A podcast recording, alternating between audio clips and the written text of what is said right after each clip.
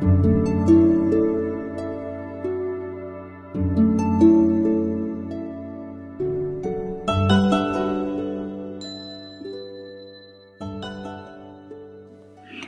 瑰塔，作者张嘉文。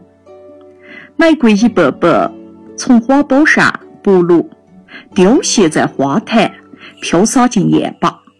一对蚂蚁往石缝手钻出来，折腾一阵，顶起一片半扭的花瓣，反卡的一面鼓起。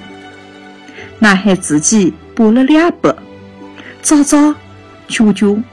他帮父亲洗瓶子，那是乡村教师从医院上偷来的装安痛定的敞口玻璃瓶。肚子也大，快盛得下半瓢水。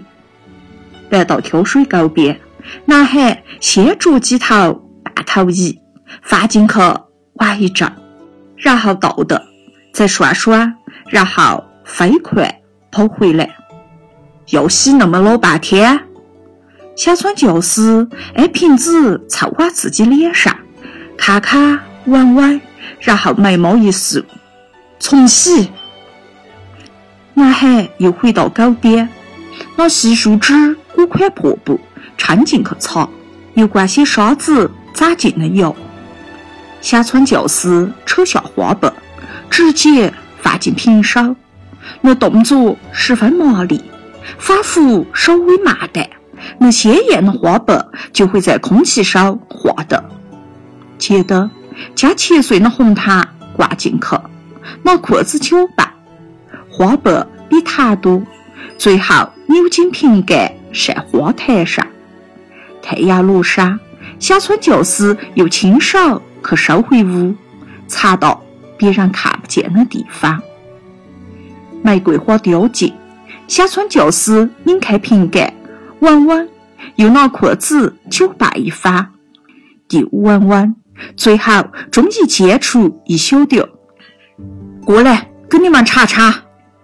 红糖几乎变成了稀汤，被腌了红中透黑的花瓣成小卷和小坨。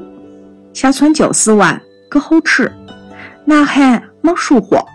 父亲又捏给他一丢，个好吃。小川教师又问：“好吃，就是有点头晕。”男孩说：“真的，玫瑰它有一种鲜明的香味。”男孩的母亲才不稀罕做这种东西。他只做水腌菜大头菜劈菜根打卤腐哦偶尔也做做麦芽糖